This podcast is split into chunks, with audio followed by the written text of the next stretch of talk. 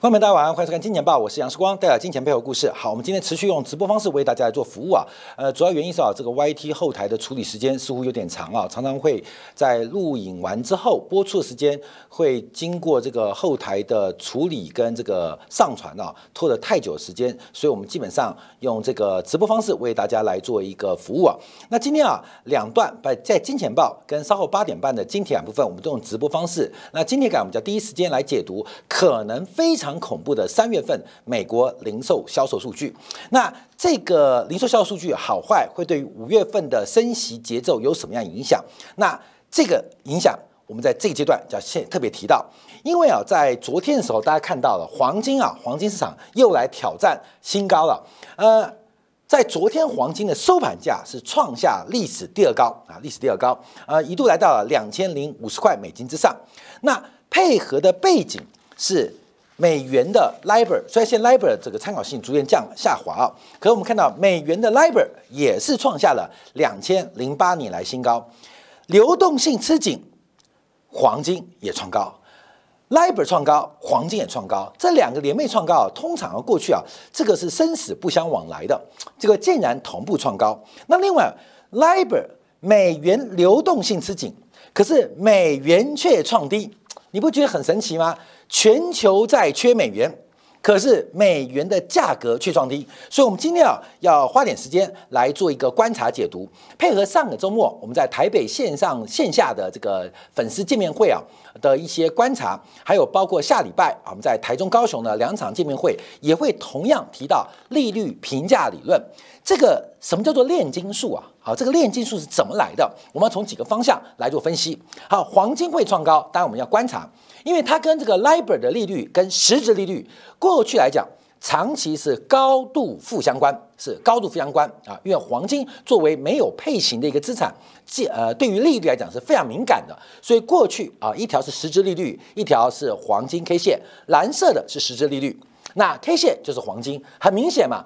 呃，利率跌，黄金涨；利率弹，黄金跌啊，基本是高度负相关。可过去啊，过去这几个月的时间以来啊，呃，这半年以来啊。实质利率冲高，可是黄金却依旧维持在高档不坠。那配合 LIBOR 创高，那利率跟黄金的价格，尤其是美元利率。跟美元黄金的价格怎么会高度正相关？这到背后到底发生了什么样猫腻之处？所以，我们今天标题啊叫做炼金术啊，叫做炼金术啊，我们要做观察。好，我们先看一下美元啊，美元，美元已经要来到一年新低啊，在今天盘中来到低点是一百点七七。那按照我们的观察啊，在线下见面会时我们提到四月份啊，因为这个修正的时间大概是八个月了啊，八个月了。啊，八个月了，呃，按照它的周期啊，应该会在四月份见到美元的低点，四月份会见到美元低点啊，特别注意到就是这两个低点啊，在这边四月份应该是美元的低点会出现的机会，这不是用美元的惯性跟周期来做一个预测。更重要的是，等一下我们要提到为什么美元在这边要即将见到低点啊？这是我们今天的节目要特别做观察跟留意的。好，那美元会走弱，我们先从直观的角度观察啊。美元指数，美元指数啊，从去年的九月二十八号以来一路的下跌。按照美元指数的权重，最大的包括像欧元占了百分之五七点六。那六大货币当中，特别是欧系的，像英镑。跟欧元对美元升值都超过了一成，像美元对英镑从九月二十八号以来是贬了百分之十三，美元对欧元是贬了百分之十二，所以主要打低压低美元的就在于欧元跟英镑价格的变化。那这个发展呢，我们就必须要提到啊，这个货币互换的一个相关的理论，让大家了解到，因为这个是一个很大的坑哦，全球的。非银行、非银行的机构，包括企业，包括了个人，存在的巨量的美元负债。为什么？等一下，我们特别说，这个美元的空单极大，那未来会不会出现嘎空的可能？那什么时候嘎空？三个问题哦。为什么有巨大的美元空单？啊，这美元空单不是美元指数的在 CFTC 所下的空单哦，不是哦，因为美元的。负债部位，尤其短期部位，在美国境外、非美国境外的这个非美的非金融企业已经可能逼近四十兆美元，这个负债怎么会那么大啊？负债怎么会那么大？那这个负债是卖出嘛，就看空美元。那什么时候什么时候会嘎空啊？什么时候会嘎空？那为什么有美元负债？那什么时候嘎空啊？这是我们今天要讲到的一个观察重点啊。所以第一个，我们先要直观观察，美元指数下跌是因为欧元、包括了英镑，甚至瑞郎，包括日元对美元都出现了大幅的单边升值的发展。而这个单边升值的发展，到底背后藏着什么样的金融？的炼金术啊，是我们今天要分享的。好，我们先看到英镑很强啊，来到一点二五四七啊。那英，他说美国债务过高啊，那美国这个货美元发行过大啊。事实上，那英镑债务高吗？哈，英镑债务不大吗？但一样哈，英镑对美元大幅的升值，这升值背景等一下提到，这主要就是全球各大货币对美元的空单都很大。好，那我们看到欧元呢？欧元是准备创下一年新高，已经站上了一点一的角势啊。那我们从长期的角度观察，其实欧元应该还在空头的周期当中，长大周期欧元的空头应该是没有质疑的，因为欧洲的经济。还有欧洲的这个发展呢，呃，我们看到目前多呃没有没有中心嘛，那这个多元化的结构到底是好听叫多元化，那讲难听就是个分裂的欧洲啊，所以这欧元的经济跟体质能不能应对这个呃强势的欧元呢？这我们再观察。好，我们先来观察一下，呃，在昨天呢，美联储公布的最新的当周的资产负债表，当周资产负债。上一周我们特别提到啊，上一周我们特别提到，上一周美国的资产负债表，美联储资产负债表，哇，瞬间减少了六七百亿啊，就是赶进度，赶进度。因为按照目前缩表计划是每个月要减少九百五十亿，但上个月因为系股银行跟流动性挤兑关系，不仅没有减少，还暴增了三四千亿。还记得这大家都知道。那上个礼拜是大减，可是到这个礼拜，哎，不变啊，不变。美联储最新当众资产负债表是维持在八点六兆的水准，并没有，并没有大幅减少的一个变化，所以上礼拜赶进度，这一拜。好像是作弊上官。好，那我们观察啊，就资产负债端啊，从资产负债端来做掌握。我们先看一下呃资产端好啊，先看啊，先看资产端。资产端当中，第一个国债是维持不变，大概在五点二兆左右；MBS 大概也在二点五兆左右，其实没有太大变化哦。所以从资产端的两大类，一个是国债，一个是抵押贷款证券啊，这个证券化商品 MBS 基本上是规模是没有太大变化。那主要变化的比较多的啊，就是我们要提到重点哦。第一个是贴现窗口的金额是大幅度的在下滑，那另外是这个特别的这个呃 BDFB 啊，这个融资抵押贷款啊是出现了微幅的下滑。那其他信贷对于 F 这个之前呢，联邦存款保险公司的一个过桥贷款也在缓步放缓啊，代表目前银行的流动性挤兑现象暂时有。和缓的味道啊，这资产端的发展哦。好，那我们看资产端不变，那看负债端。好，那负债端就比较特别哦，就是要带出我们看到美元的问题啊。第一个，overnight RP 啊，隔夜逆回购是暴增了七百七十三亿。这个啊，我们就简单讲，就是呃，直接金融啊。那银行叫做间接金融啊。银行为什么间接？就是在信贷发生当中，有银行作为一个中介角色，所以你要借钱。你要存钱，要间接找到这个相对应的嘛，资产方跟负债方中间存在的银行，那银行还有派生信贷的功能，叫做间接金融，所以这叫做直接金融。那我们简单来讲，像货币基金啊，货币市场就是直接金融。那我们看一下，那间接金融呢？那银行的存款准备金是大减了三百三十七亿，所以第一个直观呢，就是间接金融往直接金融做转移。那什么原因？所以货币市场相关的报酬率。高于银行端的这个负债的报酬率啊，就是大家存款报酬率。那另外一个比较重要的是，美国的 TGA 账户已经缩到了八百六十五亿哦，就是美国债务上限的问题啊，呃，迫在眉睫，因为美国财政部的现金快要用完了。那这个现金啊，通常是往这两个是对应的哦，财政部现金用掉，通常会变成银行的存款准备金啊，这是个对应的关系啊，就是财政部把钱花掉。啊，比如财政部发六千块，你那六千块去啊？六千块会在银行的账户里面嘛，对不对？我拿六千块，不管我是存了还是花了。好，第一个就是银行呃，财政部发钱发六千块，那财政部是每个人就少六千块，一一万个人就少六千万嘛，一亿人就少六千亿嘛。所以财政部钱花了会去哪边？第一个是变成你的存款，第二个，假如你拿去花，你去店家买东西，店家拿到六千块也是要回银行，所以财政部的存款减少，应该理论上会刺激银行存款准备金的提高啊，这大家要知道这个观念关系哦，他们之间的关系哦。可是我们看财政部，哎，的确发了六千块啊，把钱发掉啊，然后就花掉了，不是台湾有发掉了，但美国没有发掉，好就花掉。但存款准备金也同步减少，那发现钱是往隔夜逆回购来做一个移动。好，从这边我们就要开始做一个观察跟追踪了啊。我们直接往下来讲这个重点。哎，用台湾为例啊，用台湾为例，用台湾为例，这个哎，好像大摩大摩跟富国的财报超出预期啊，大摩的财报超预期，我们这个呃 K 啊已经提到了，这我们就现在马上解到我们这个刚刚公布财报嘛。公布财报，我们马上要提到，以台湾为例，为什么美国的银行业第一季营收盈余会超出预期？这跟美元的炼金术高度有关。大家看懂这个事情哦啊，看懂事情哦，所以我们花点时间来用台湾的例子，让你了解到为什么刚刚大摩跟富国的盈余营收都远超预期哦，不是超出预期哦，是远超预期哦，所以我们要特别做观察。好，在这礼拜啊，有两个新闻，我是举例啊，用台湾举例，让大家很理解就可以直观看到。一个是台湾的第四大的寿险公司星光金控啊，另外一个是台湾最大的外汇银行兆丰金控。举这个例子就知道喽，看到没有？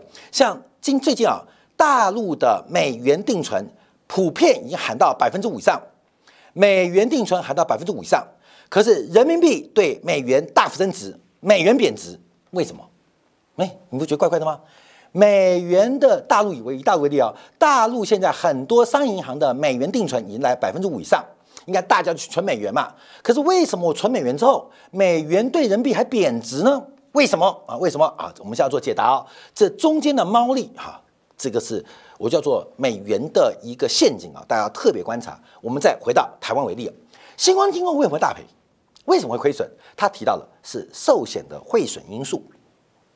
寿险会员因素，那对应哦，因为这个是资金方啊，这台币的资金方，他们在台湾找不到可可呃合适的投资标的，所以要投资海外的资产，海外资产报酬率比较高，而且流动性比较好啊，所以基本上星光金啊，它代表的不仅仅是保险公司哦，它代表的是储蓄者，代表的是资金拥有者，面对全球利率变化、美国升息的一个趋势所做的安排。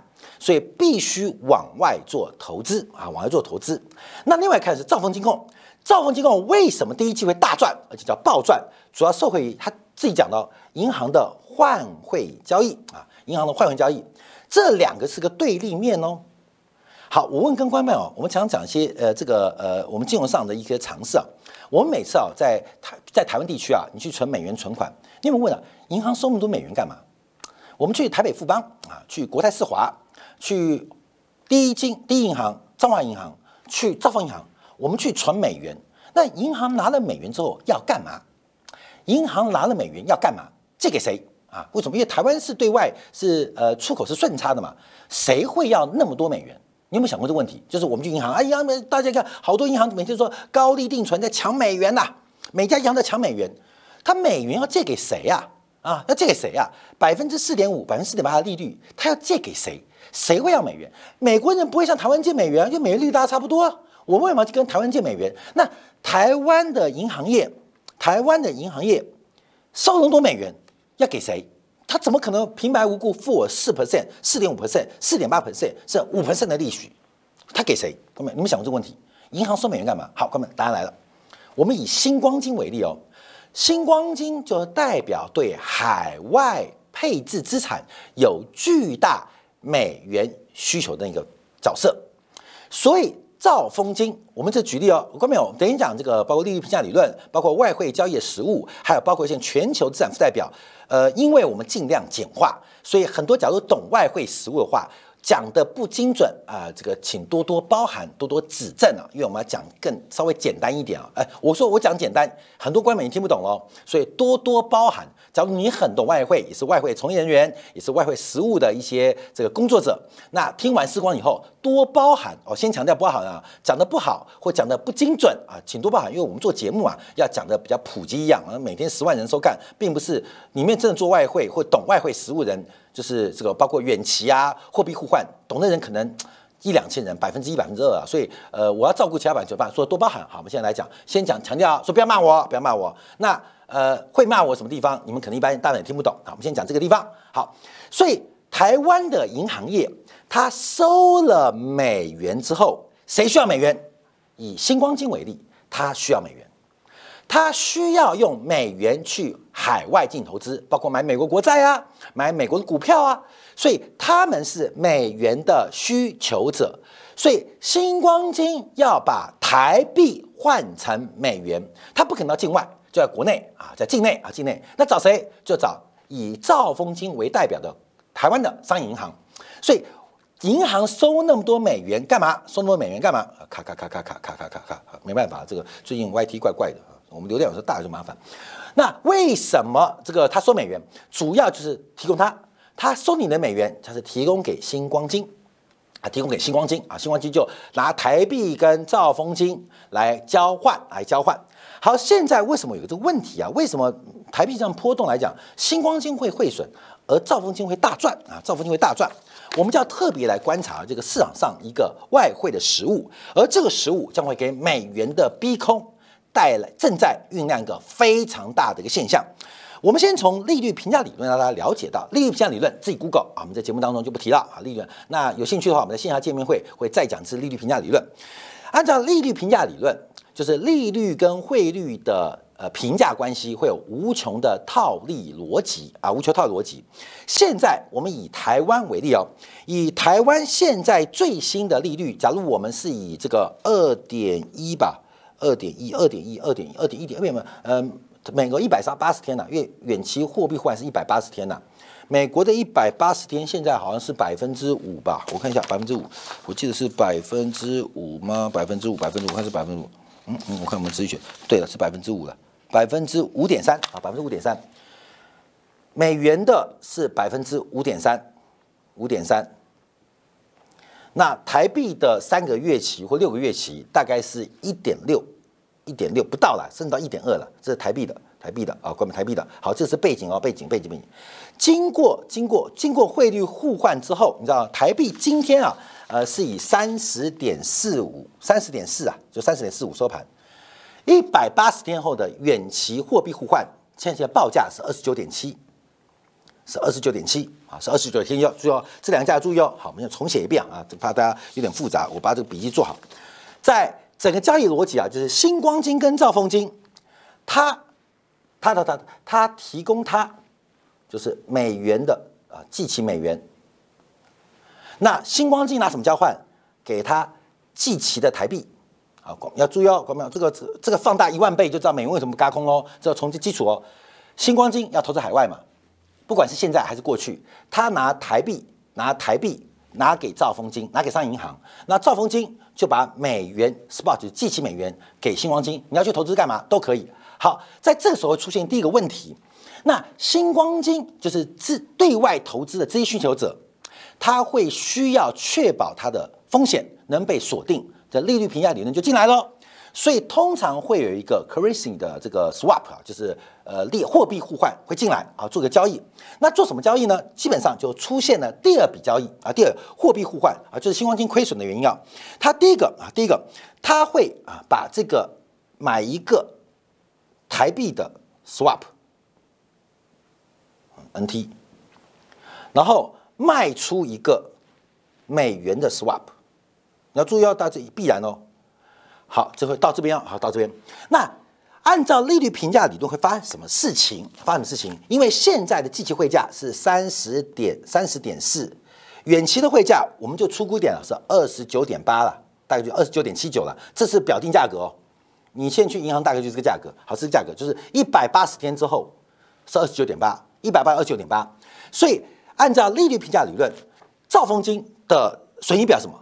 兆丰金会赚到零点八的汇差，赔赔赔赔赔零点八的利差。为什么？因为美元利率比较高嘛。那兆丰金用美元自己不存，把美元借给星光金。那星光金利率比较高，那这个呃台币利率比较低，所以兆丰金理论上会赚零点八的汇差。远期在那边啊，零点六，对不起，零点六啊，零点六啊，这个有点混乱。你大家看懂就讲零点六，零点六的汇差，然后会赔零点六的利差，这利率评价理论哦。那星光金会做什么？星光金会相反，它会赔零点六的汇差。然后赚零点六的利差，因为美元资产报酬率比较高嘛，美利差好在这边啊，利差这是利差，呃利差显得有点乱啊，没关系讲。所以这是利率偏理论哦，所以他们这个交易理论上理论上是呃公平的啊，你赚我我去赚，我利用你的美元去赚美元利息，可是从 swap 远期的货币互换，那我赚你的汇差啊，我赚你的汇差啊，大家注意哦，但这个事情是。理论，而且实物上短期可行，可是放到现在利率倒挂的环境就出现问题啊，出现问题。我们先看下一张，都在看这一张，这个利率倒挂啊，利率倒挂在这边啊。我们刚刚提到，按照星光金包括台湾的这个美元需求者，它理论上是赚赚利差，赔汇差。那银行的银行的资本，它是赔利差。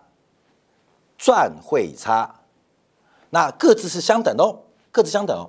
可是，在直利率倒挂的情况之下，对于星光金或对于呃一般投资人或对于企业来讲，会出现很大的麻烦。我不是要赚利差补汇差吗？那银行是赔利差来用汇差来补啊。可是这个利率刚提到是以美元三个月期是五点三 percent 来做计算的哦。星光金为例啊，为例，包括了这是我是几校人，包括养老金啊，包括企业都会有美元需求啦。可是他们的长端的资产报酬率，以美国国债十年期为例，只有三点四，只有三点四。你知道发生什么事情吗？也就是按照。现在货币市场的利率评价理论本来是一个非常公平的生意，但因为直利率倒挂的前提下不太对哦，我赚不到这个利润，反而我利润只有这个，也就是利差不仅没赚到，而且我汇率多亏，你懂吗？所以就会变成这个新闻出现啊，就变成这个新闻出现。为什么星光金赔汇损，而兆丰金爽赚？我们甚至可以直观来讲，这种粗暴，他赔的钱就到他手上，这就是刚刚公布的，包括了富国啊、大摩，为什么第一季财报超出预期？因为整个利率评价的过程，在无风险套利的过程当中，因为利率倒挂出现了资产的 duration 不匹配的发展。这引发了非常大风险啊，非常大风险就是星光金的风险啊，兆丰金爽赚，美国商业银行也爽赚。好，这是他们两个角色。可市场上啊，啊，我们来看，现在假如台币是三十点四五，我跟你讲，一百八十天后现在的价格哦是二十九点七九，二十九点七九，这是三十点四五新台币兑一块美金。这是一百八十天后，现在的价格哦是二十九点七九比一块美金。好，我给你这个价格，你会做什么？我们先考不考虑汇率啊？哎，台币升呢，美元贬呢，台币升呢，美元贬呢，所以我现在干嘛？我现在应该是要买台币，卖美元。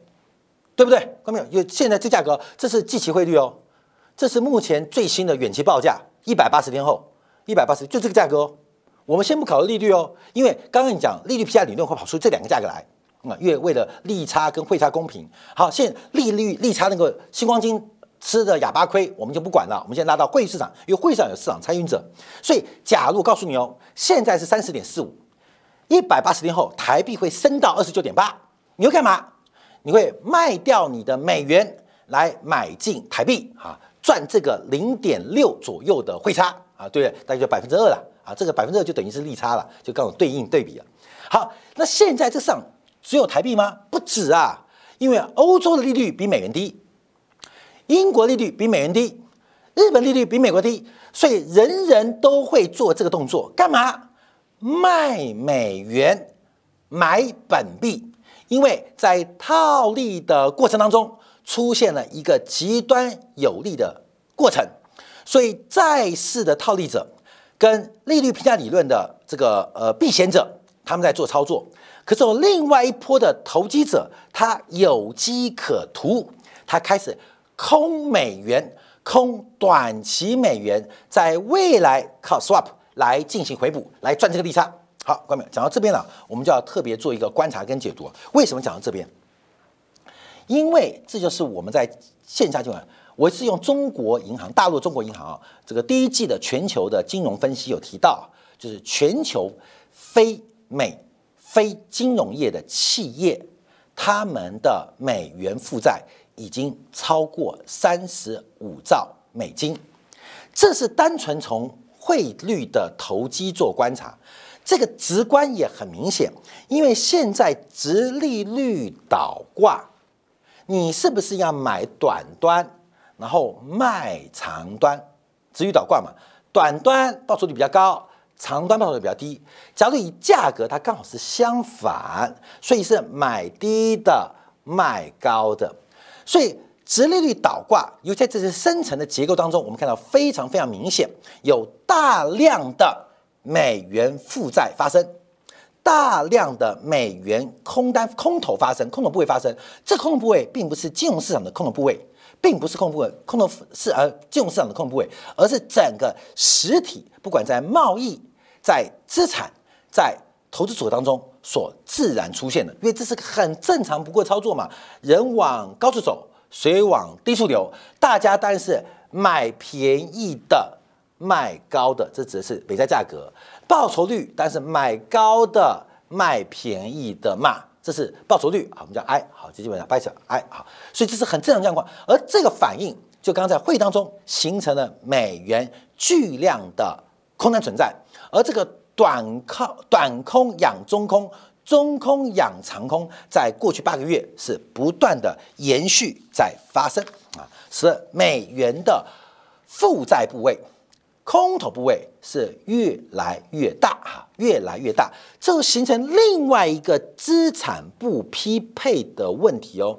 因为刚刚我们是以一百八十天为例，当然有些个别企业有其他远期讨论的空间，所以短线这个来抛售美元短空，那一百八十天做回补，而这个随着时间不断的往下发展，短空变成中空，中空变成长空。